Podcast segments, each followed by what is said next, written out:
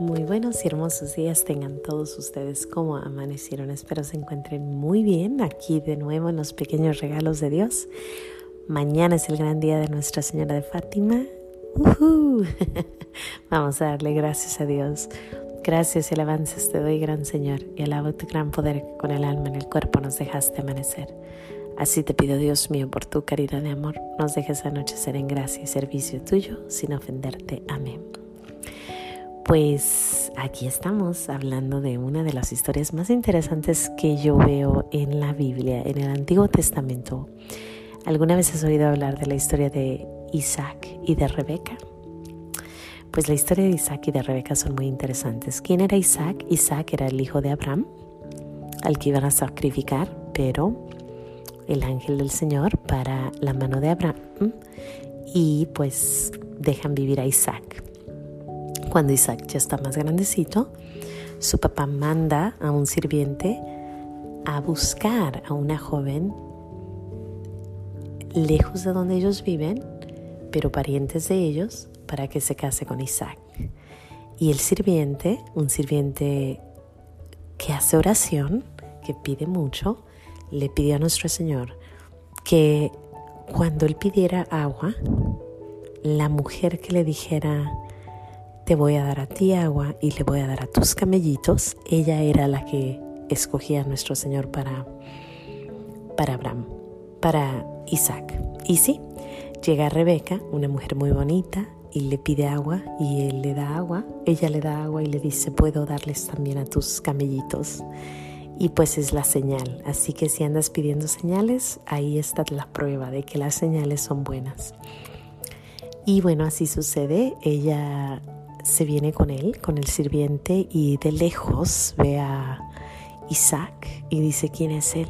Y él le dice, él es mi, mi capataz, él es mi, mi por el que trabajo. Entonces ella sabe y se ven y pues se enamoran. Una historia muy bonita. Después la historia se torna un poco rara. ¿Por qué? Porque tienen dos hijos. Los hijos de Isaac y de Rebeca son Esaú y Jacob. Son cuatitos o gemelitos.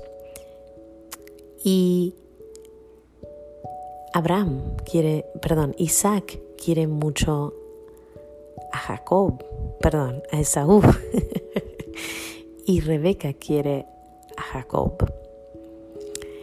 Y bueno, ahí hay un poco de mentira en una escena porque Rebeca le, le dice a Jacob que se haga pasar por su hermano. Se hace pasar por su hermano y Isaac le da la bendición. Y bueno, por esta razón es por la que a mí se me hace tan interesante esta personita de, de la Biblia. Se me hace muy interesante Rebeca. Rebeca para mí es un ejemplo total de lo que somos como seres humanos, ¿no? Al principio de nuestra juventud somos muy inocentes, buenos, buscamos ayudar, servir. Y con el paso del tiempo, si no tenemos mucho cuidado, si no estamos en constante petición y con nuestro Señor, pues nos podemos tornar un poco en contra de la ley de Dios. En su caso, ella miente, engaña, hace mentir a su hijo, engaña a su marido. Entonces es muy raro esta, esta señora. A mí, a mí me llama tanto la atención Rebeca, a lo mejor porque me recuerda un poco a eso, ¿no? A que si no ponemos atención podemos caer en las garras en cualquier momento. Ella, obvio, nuestro Señor la escogió para que fuera eh, la, la, que iba a ser la esposa de, de, la, de los antepasados de Jesús y ella cae, ¿no? Pero también hay otra parte de esta historia que es que Jacob sigue la ley de su mamá, ¿no? Lo que la mamá le dice, ella, él lo hace. Y nuestro Padre Dios lo bendice lo bendice a pesar de que él también es parte de la mentira y engaña a su papá, pero como su madre le dijo que lo hiciera, él lo hace Y de ahí viene la línea de Jesús.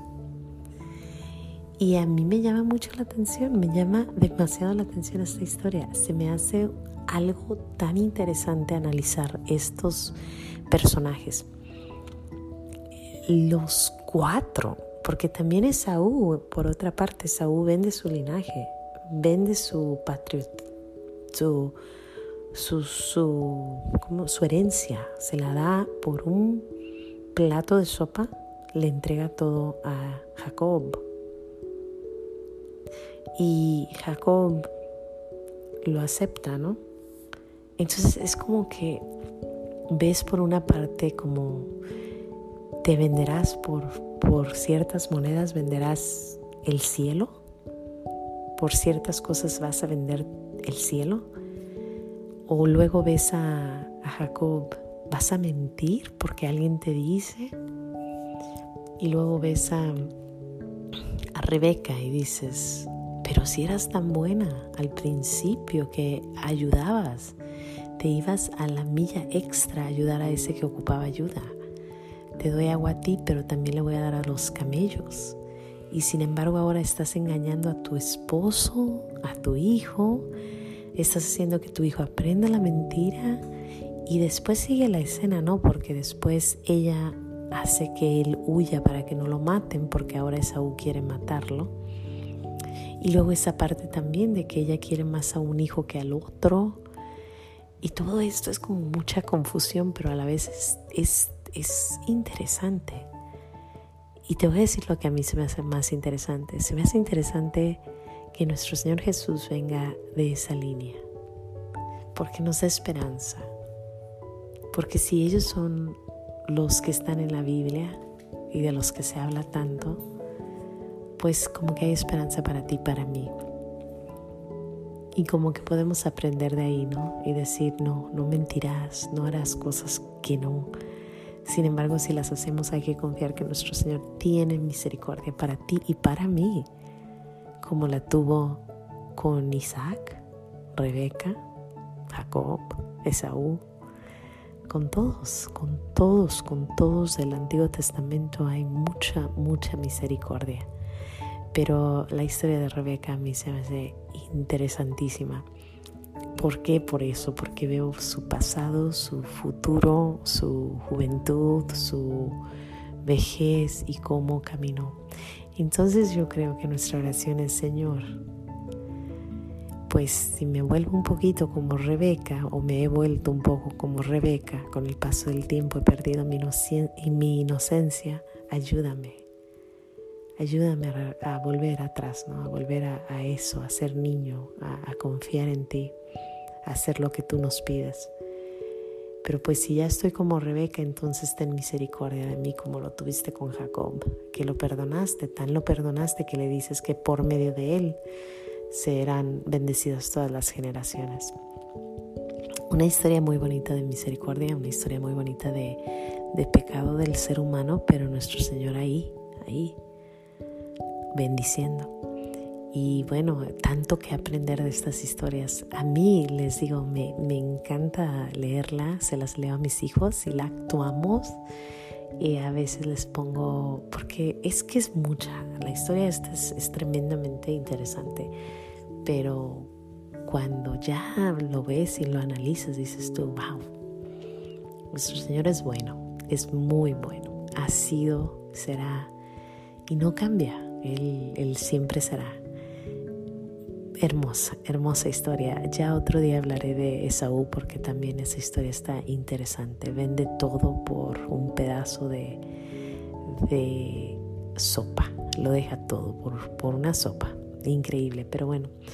Sin más que decir, Dios me los bendiga. No se les olvide decir gracias. Le damos gracias a Dios porque nos enseña que su misericordia es infinita a pesar de que hacen tantas cositas que no. Sin más que decir, Dios me los bendiga. Nos vemos mañana y hasta mañana.